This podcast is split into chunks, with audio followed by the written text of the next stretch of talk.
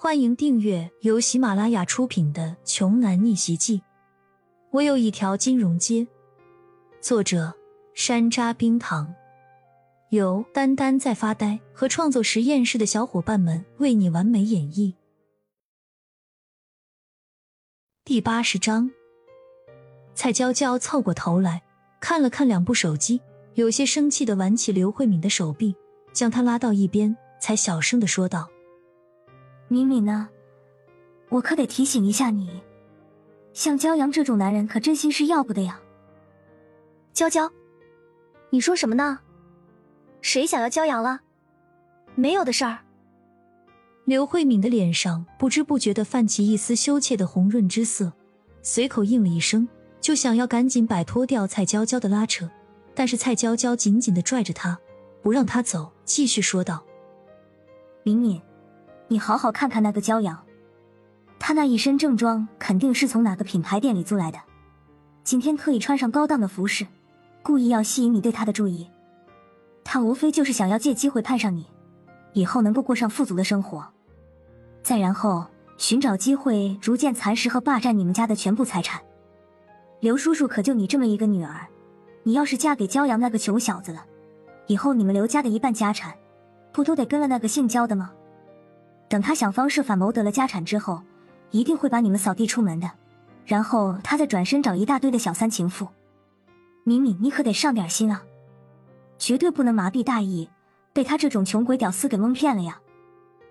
尽管她们闺蜜两个人在一旁像是在窃窃私语，但是蔡娇娇的那个大嗓门，就算再压低了声音，一直安静等候在原地的骄阳也是能够听得一清二楚的。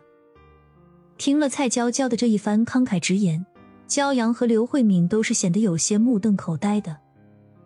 这个女人简直就是胸大无脑的典范代表啊！她心里面装的是什么烂剧情啊？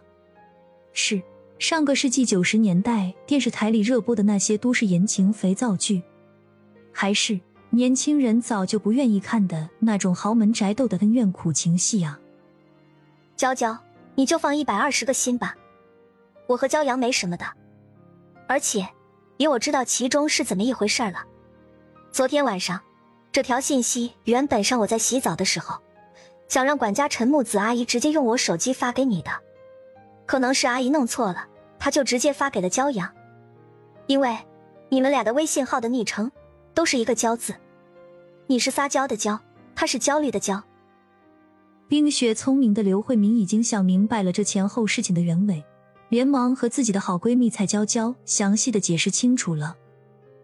然而，如果说一点都不后悔，那肯定是假的。刘慧敏内心已经开始自责起来了。昨晚上自己为什么没有好好检查一遍手机呢？如果自己再仔细一点的话，现在也不会发生这么尴尬的事情了。可惜，眼下不管他怎么后悔，也已经是无济于事了。既然骄阳本人都已经来到现场了，刘慧敏总不能直接赶他走吧？想在最妥当的解决问题的办法，就是他认下这件事，并且诚恳的邀请骄阳一起参加这场活动。